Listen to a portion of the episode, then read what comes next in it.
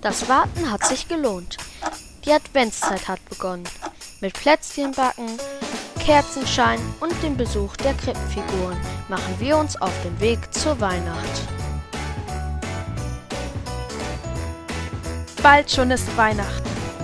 Wir öffnen jetzt jeden Tag ein Türchen unseres Adventskalender-Podcasts. Täglich auf evangelischenlippstadt.de oder per WhatsApp aufs Handy. 60 Sekunden mit Gott.